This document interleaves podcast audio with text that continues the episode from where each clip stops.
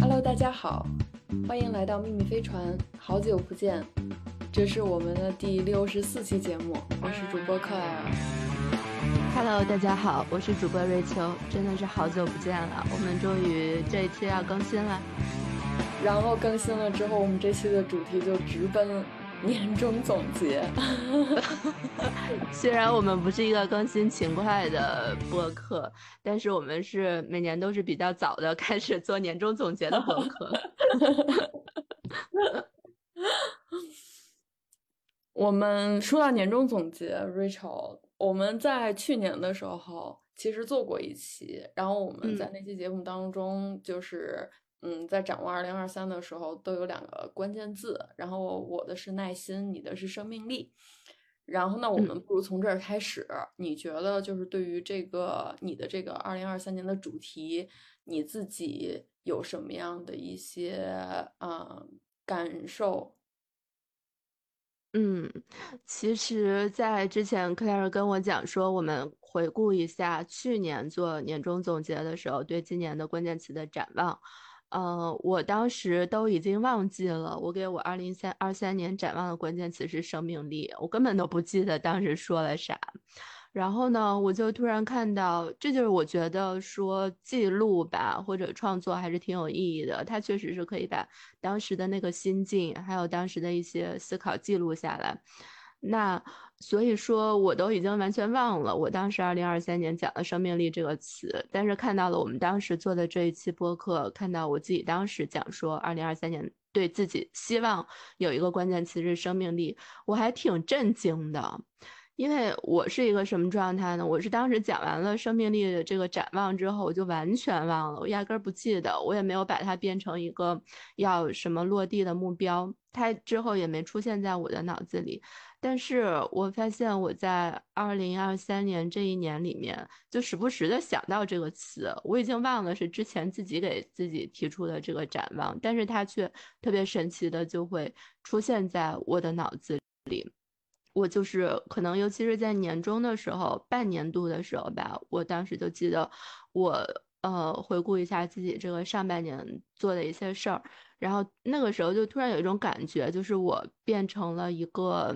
生命力比以前更加强的人，我就对自己有这样的感受。然后后来时间走到下半年的时候，又有陆续收到身边的一些朋友对我的一些反馈，他们。也有类似的评价，就是也有讲说，嗯，觉得我是一个很有生命力的人。其实我很惊讶，因为我是一个 I 人嘛，就是本身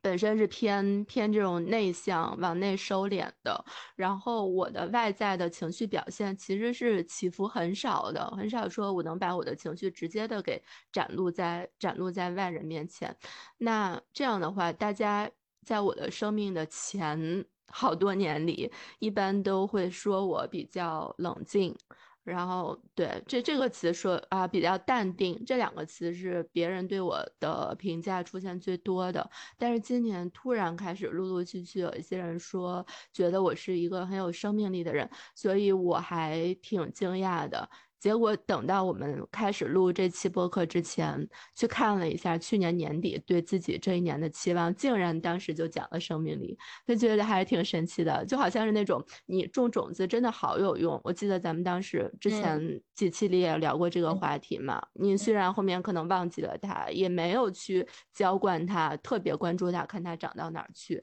但是这个遥远的回应真的是。就变成那种生命中很惊喜的东西，我我就现在特别感恩咱们去年录了这期回顾和展望，所以今年也决定继续做一个这样的节目。嗯，我跟你完全相反哎，就是是吗？对，就是我对于我今年定的主题是耐心两个字，我真的是就是就是就是感觉刻在脑门上的那种。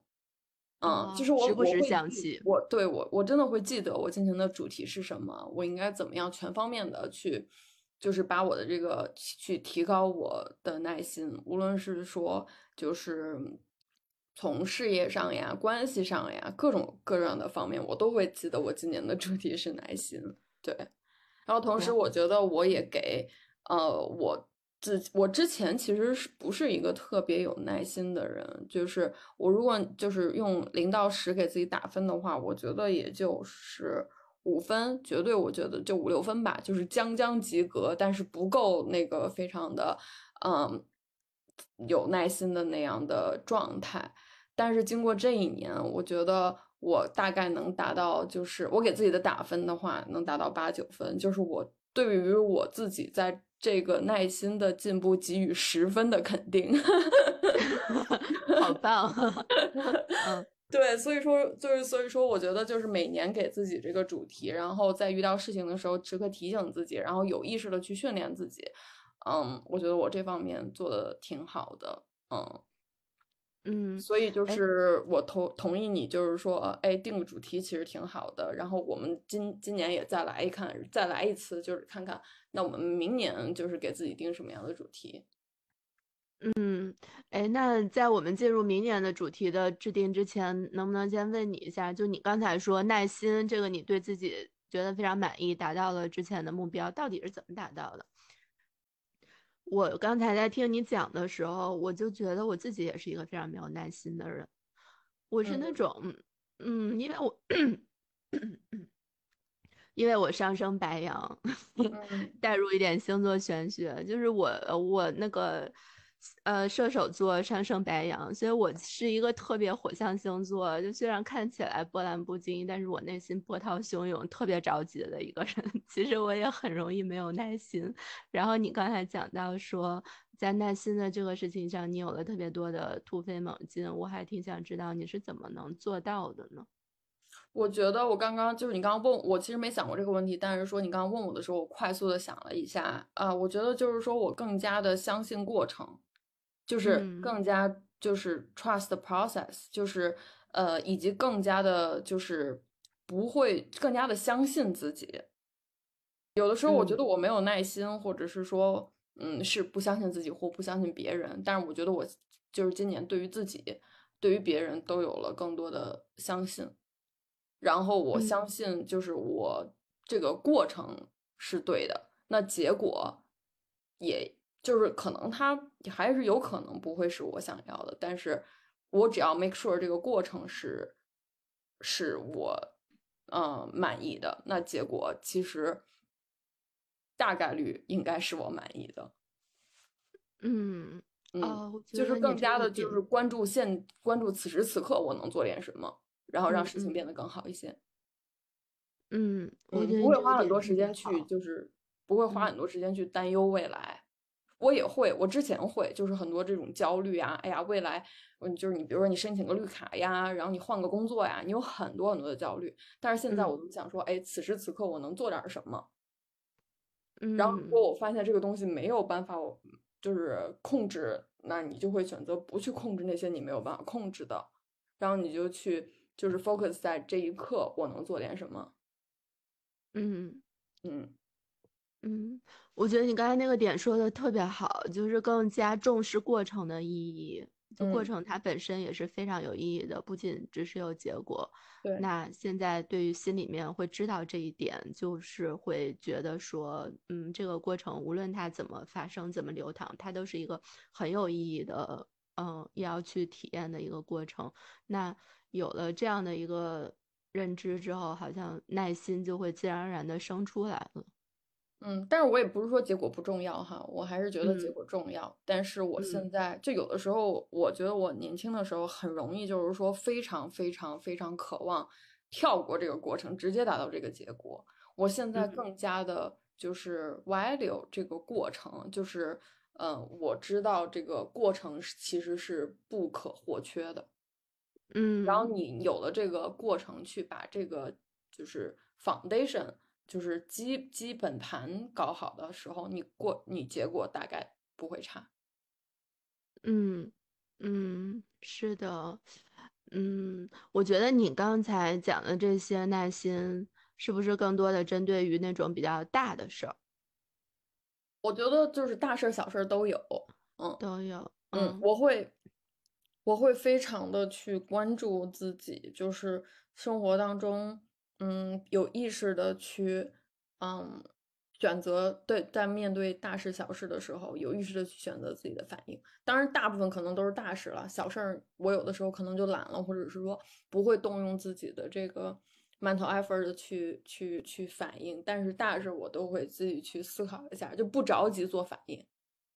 嗯嗯嗯。哎，那还挺有趣的哎，好像我跟你在这点上也是相反的。就我对大事儿一般来说还挺有耐心的。呃，然后，然后一直也都是对结果没有特别强的执念，也挺能去关注过程的。但是我对小事儿，尤其是生活琐事，我特别容易没有耐心。就 就是我，我最近还在反思自己这个问题呢。我上个月的时候去日本玩，嗯，然后那个。对，去日本玩的话，就经常需要坐地铁嘛。那日本现在那个地铁还是用地铁卡的，就嗯有一个实体的地铁卡刷卡。然后呢，当时我就跟我朋友一起，我们每次通过地铁刷卡的那个闸机的时候，就是我就是作为一个非常着急、没对于小事没耐心的人，我每次在还没有走到那个闸机之前，我就一定会把我的地铁卡掏出来，准备好拿在手里，这样就会实现。等我到了闸机之后，我一秒钟都不停顿，我直接就非常顺畅的刷卡走过去，通过这个。通过这个闸机，但是我朋友他就是那种，就我不知道为什么，为什么他往这个闸机走的时候，明明也没有什么事情，手里也没有什么东西，他为什么不能把这个卡准备好呢？但是他就不会，然后他就是一定要走到这个闸机。那个最炸鸡面前，再打开他的包，非常缓慢的打开他的包，从包里拿出他的卡包，然后从卡包里拿出一张卡，然后再刷卡过去。然后我当时其实那种第一反应，我就很想跟他说，就为什么你。嗯，非得前面不做好准备，直接通过不好吗？然后要花这么多时间在这儿。但是我当时又转念一想，我觉得这个好像前后顶多也就差一分钟的时间，我真的差这一分钟吗？我就快了这一分钟，我要赶着去干嘛呢？也没有什么特别重要的事儿，因为是出来玩嘛，也没有那种嗯要提前一分钟必须要去做的事儿。所以我就把我这个话给咽回去了，然后我就嗯，但是这个有以小见大吧，我就由此发现，我对于生活的好多事情我都这样，就我必须得，我也不知道这个是为了啥，必须得提前做好这种所谓的准备，然后快速的 把这个东西通过以及解决，然后对于别人或者是出现一切阻碍我没有快速的完成这个东西的时候，我就特别容易失去耐心。所以我觉得这个是我在二零二四年的一个课题，就我想在生活小事上面更加有耐心一点，就不急躁。嗯，我觉得我跟你这一点也不一样，就是你说的这些小事儿根本就不会进入我的 脑子里，是不 是？就我可能觉得我说的小事儿，就比如说我刚刚说的小事儿，我觉得大事儿就是说对于就是说你怎么 handle 你 career 的这种这种这种挑战，或者是说你怎么 handle 你关系里边。的挑战，这种是大事儿。然后小事儿对于我来说，比如说我其实前几天又被追尾了，就是这种，嗯，这种生活里边。但是就是说你追尾之后，就是美国这边你得联系保险公司，你联系完保险公司，然后还都会有人给你去去看你这车就是怎么样了，然后再给你找一个修车的地方，然后你要 make 就是要预约，然后你修车地方，然后再要给你检查一下，然后给你报价，你需要签字。然后签完字之后，他们需要修，然后这个可能就是几，然后他们修的过程中还要去跟那个去车去买那个车的那个零件儿，就是要花很长的时间，然后过程也非常多，就是这种，就是我其实我已经被撞两次了，就是都是追尾，后边追我，然后我就能，我就觉得这些东西就是是我做的小事儿哈，就是但是你说刷地铁卡这种东西，我就觉得对于我来说，它就不是不是个事儿，它就不会进入到我的脑子里边。啊，太你太你太太微小了，所 以就是我跟你 clarify 一下，就是我的小事跟你的小事好像就是说生活的小事不一样，对，不一样。好的，但 anyway，刚才就我们聊这些，我就觉得对于这种生活琐事吧。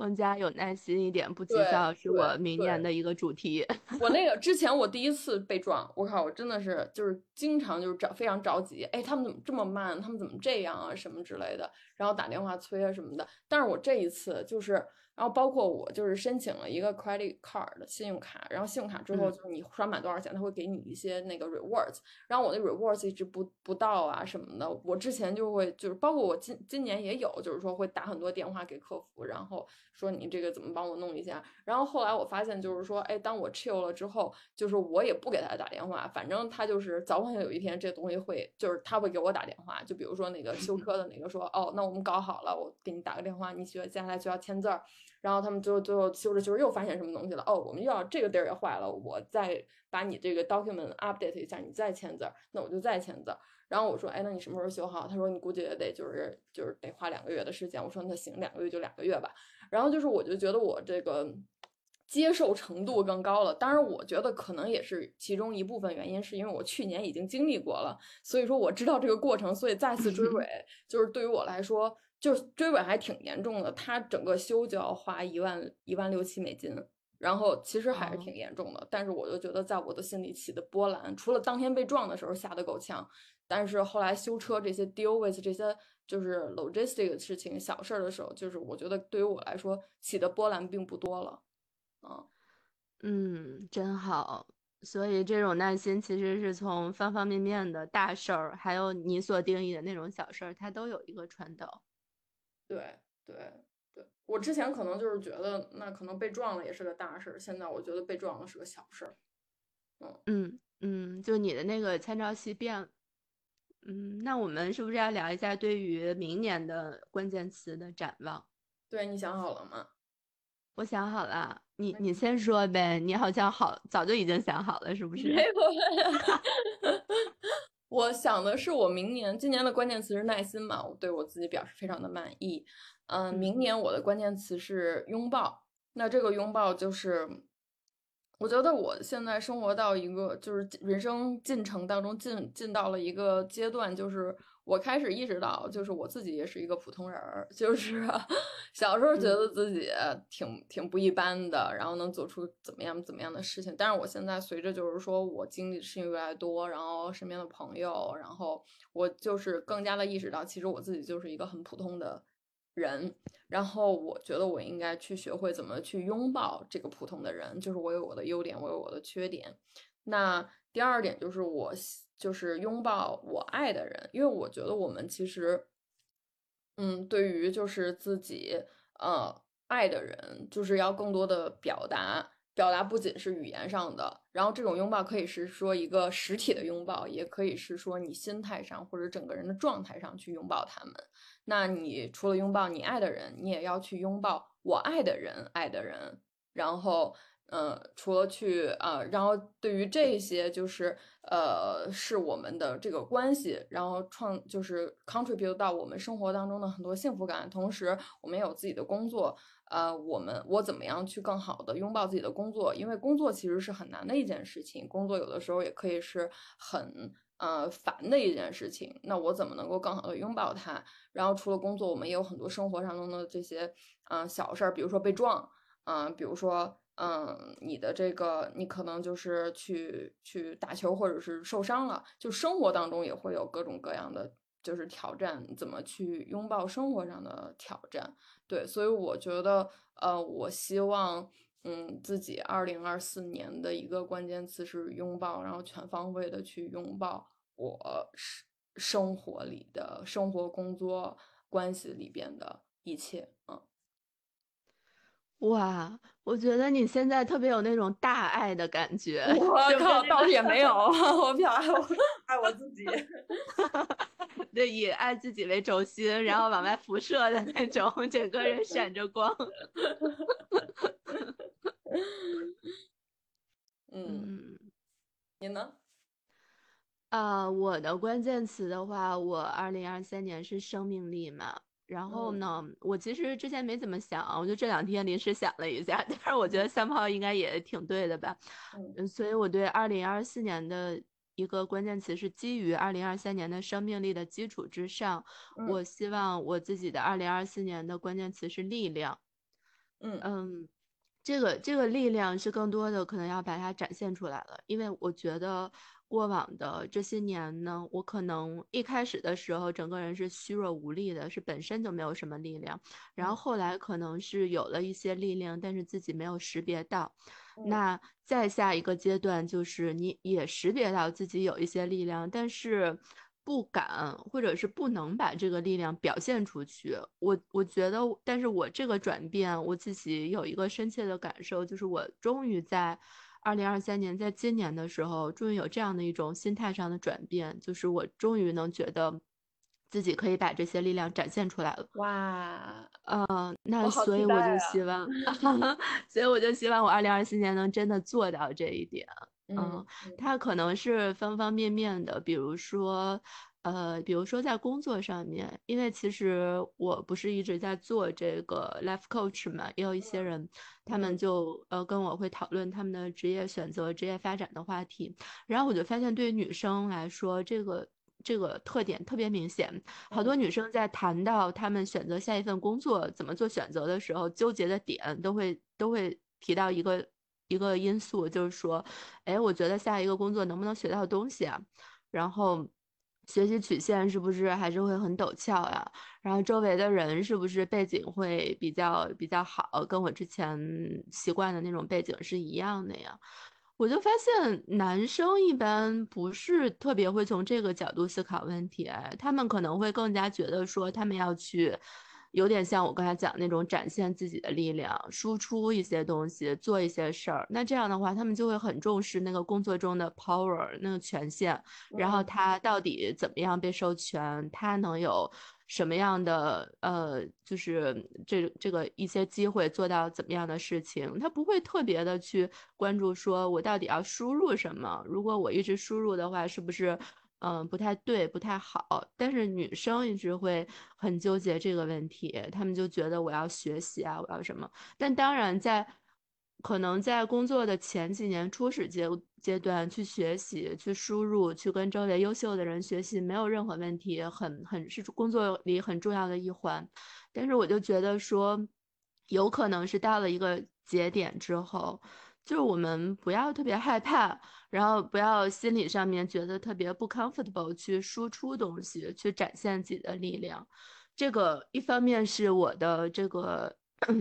嗯，一方面是我的做教练的客户会有这样的问题，然后我自己之前也是有这样的感悟的，所以我会觉得说，我特别希望能在二零二四年，就无论是我自己还是我的客户什么的，大家都能更更自信。或者是没有任何的这种对自己的质疑和怀疑，去展现这些力量，无论是在工作呀，还是在亲密关系中，比如说你有你有力量去解决一些复杂的沟通问题，甚至去带领一个人去呃引导这个关系的走向，就是都不用害怕，不用质疑自己，对对对，就都可以展现出这种力量。所以我特别希望把这个作为我二零二四年的关键词。哇，我真的觉得非常棒，而且你这个承接的非常明显。你去年是生命力，然后你这个力，然后就变成了今年的力量。嗯，对。然后我之前还有一个关键词是，呃，虽然没有录到我们的播客里，但是是我二零二三年在跨年的时候，当时算了一个命。然后哦，因为我二零二三年跨年在厦门，是我朋友开的酒吧。他那个酒吧里面有一个主理人，是一个他以前是央视的一个导演，他之前在北京工作嘛，后来他就搬去厦门开酒吧，也有做自己的工作室，然后也有做这种占卜。他的那个占卜很小众，叫卢恩卢恩符文，好像说是起源于北欧的一个什么很古老的符文，现在国内搞这个的人也非常非常少，可能就几百个人吧。然后当时他就用他这个卢恩符文给我占卜了一下，我当时印象特别清晰。他跟我讲说，我二零二三年的一个关键词就是突破。然后对，所以我觉得这个也是有某种的承接性的。比如说，我二零二三年可能确实在某些方面没有完成完全的突破吧，但是是一个突破的萌芽。然后二零二四年可能我的生活呀、工作呀各方面都会发生挺多变化，所以我也挺期待这个突破。经过了之前的。一年的积累到二零二四年，再加上这个力量，它到底能爆发出一个什么样的东西？我觉得还是挺期待。嗯嗯，突破。其实我在想，当你聊到就是说你的这个去年跟呃，sorry，今年和明年的承接，那我在想说，我的耐心和我的拥抱之间的承接是什么？其实我觉得很重要的一点，对于我来说是感恩。就是我觉得我之前的整个二十多岁的时候，我觉得我整个是一个高歌猛进的状态，然后呃，所有都是说就是哦，我又开始了一个什么新的，比如说我搬到了一个新的城市，我开始了一个换了一个新不同的这个从运营转到产品，换了一个新的部门，或者是说我开始一个新的爱好，我开始一个新的 relationship，就是就是所有都是就是当我回想到我。今年这一去过去这一年做了什么？就很多东西都是开始了什么什么什么东西。然后我觉得今年呢，就是我从高歌猛进进到了一个非常平稳的去构建的这么一个状态，就是 steadily built。然后我觉得我在这个过程当中开始意识到，就是你说你今年我就是开始了什么新的东西吗？我觉得没有。但是我今年其实嗯，大部分的精力都花到了就是 maintenance。和 nurture，就是说我没有什么开始新的东西，但是我把我自己已有的这些东西给它保护好，然后让它就是继续的去构建它，就已经花了很多很多力气。而且我现在第一，这是我人生就是第一年意识到，很多时候就是你去 maintain 一个事情，或者是说你去给它不断的让它去给它营养，就是你想 maintain 的这个事情就已经。很难了，比你开始一个新的事情更难。举个例子，就比如说我去，比如说你前年你说哦，那我开始学网球了。你回想过一年，哦，我开始学网球了。但是我觉得更难的是说你怎么日复一日的坚持，然后就是把你的热爱，然后转化成就是你对它的就是不断的去精进你的技艺，或者是说你去呃在这个过程当中获得一些成就感。我觉得就是这个其实是比你开始一件事情更难。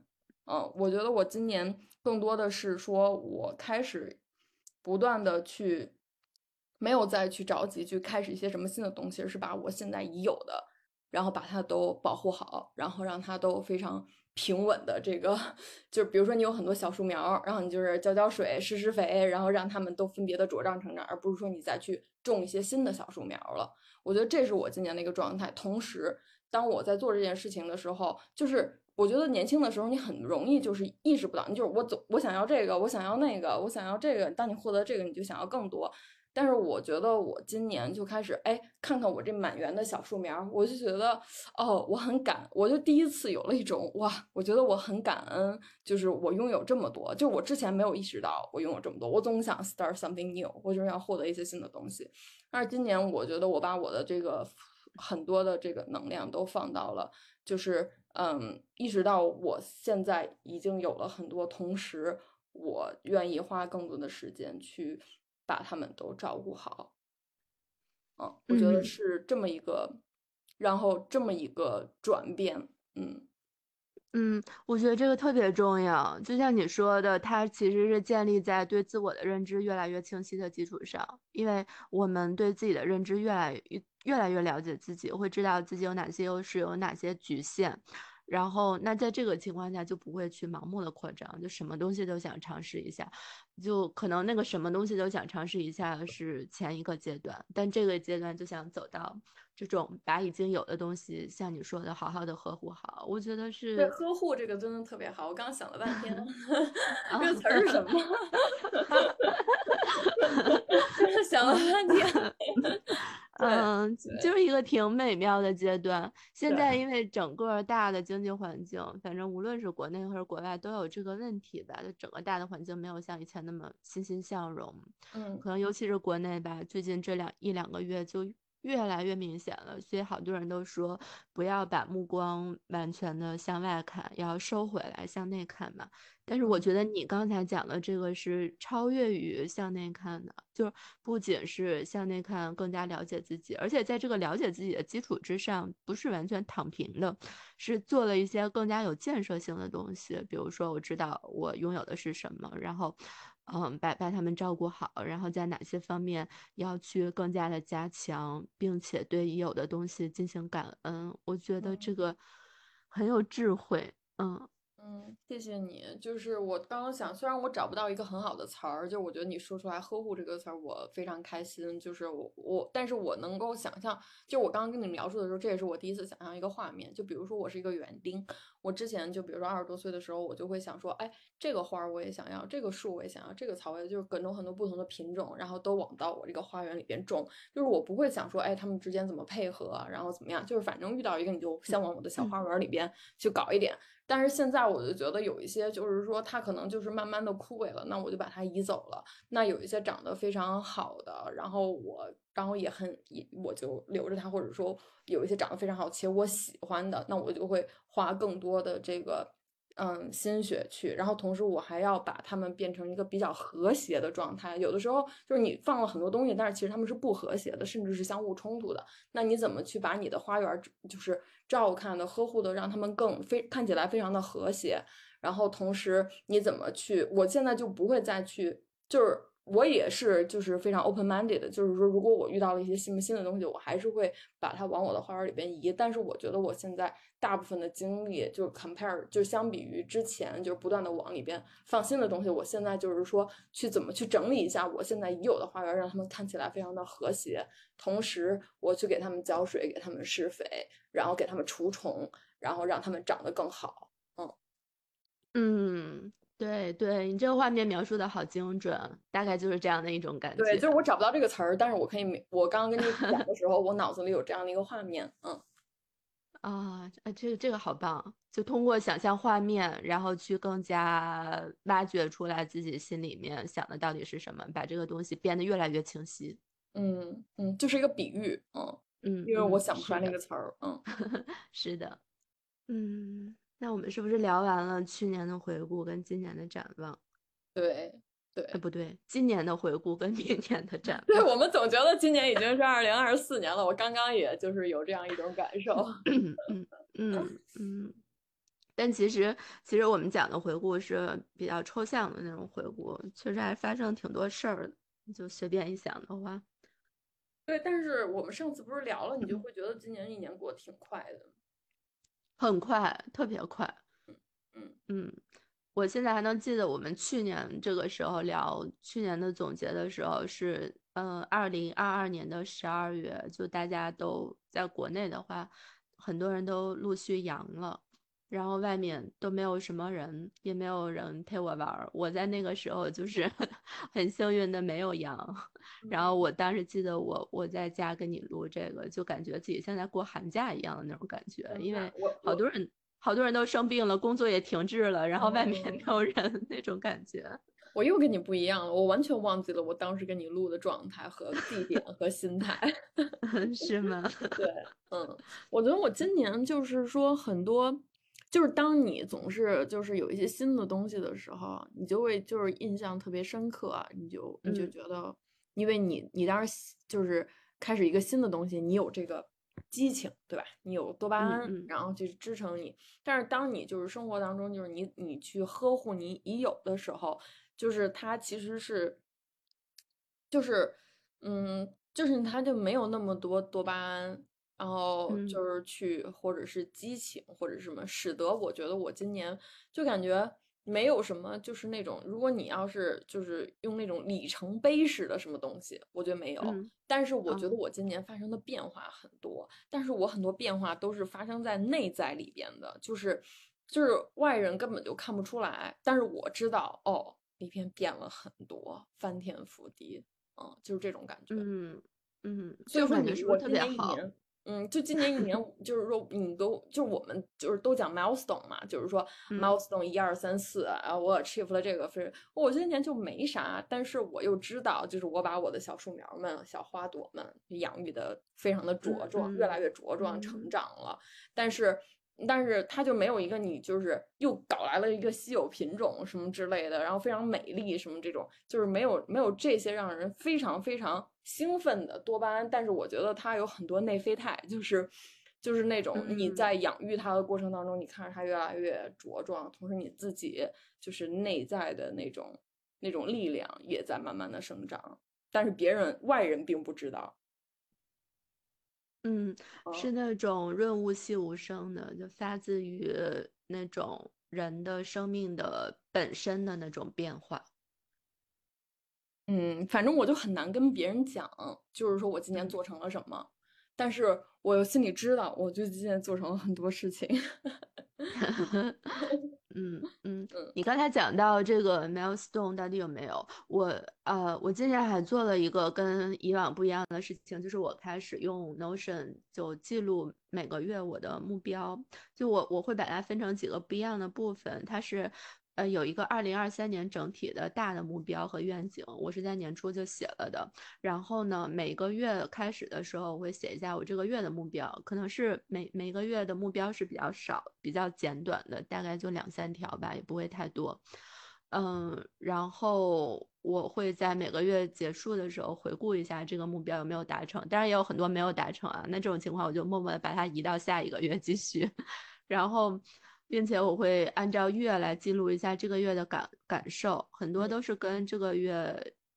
呃，遇到了什么人，跟什么人交谈，产生了什么样的灵感，或者是，呃，去了什么样的地方，发生了什么事情，给我带来的这些，嗯，比较重要的感受，也不是事无巨细的记下来，只写一些比较重要的，所以这个。是我，我以前从来不会这样做，我从来不会写每个月的目标，我也不会按照时间线来记录。你刚才说到 milestone 的时候，我就突然想到我在二零二三年做的这个事情。那这样的话，嗯，它的好处就是我为了要录咱们这个回顾的播客嘛，所以我昨天也大概打开我的这个二零二三年每个月的记录看了一下，就发现虽然这么。恍然一想，觉得二零二三年过得挺快，好像没有做成特别多的大事儿，但是那些细微的小的目标还是有挺多已经完成了的，可能有个一半儿吧，一半儿对我来说已经可以了，所以，对，所以我觉得这个还是一个挺好的方式，我准备二零二四年再把它延续下去。嗯嗯，我觉得挺好的。那你说，嗯，但是这个可以不剪进去。到时候再看。你说对于我们的播客，明年有什么展望吗？啊，这个是我最不愿意触及的。我们 我们其实今年去年目标是两千个粉丝，然后我们今年只有一千三百多个。嗯，对，就没有没有达成我们的目标。嗯嗯，但我觉得吧，反正这也还好，有点像你刚才说的，这个就是我们更加重视过程。对结果的话呢，就是放掉一些对于结果。但是我也说结果也很重要。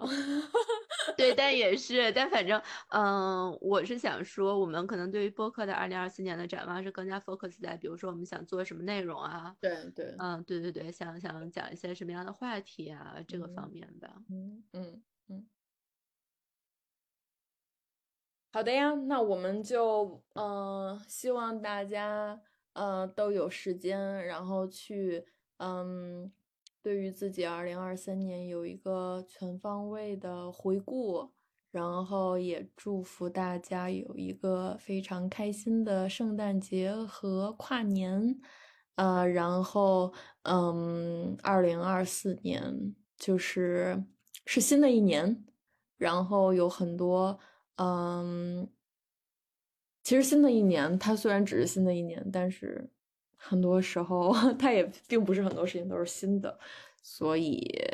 希望大家都嗯能够主动的去选择自己想要过什么样的生活，然后有能力去实现它。嗯，好的，那给大家拜个早年，提前祝大家新年快乐，二零二四年新年快乐，新年快乐，新年快乐。嗯，然后也欢迎大家继续在小宇宙和喜马拉雅上面订阅《秘密飞船》。嗯，如果你们有什么对于二零二三年的关键词的回顾和对于二零二四年的关键词的展望的话，也欢迎在评论和留言里面跟我们分享。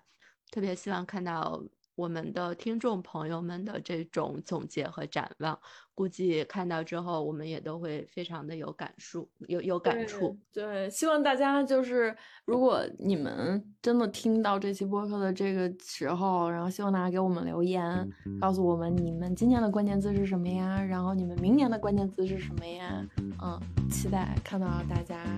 呃，跟大家一起讨论。好的，那这期节目就是这样。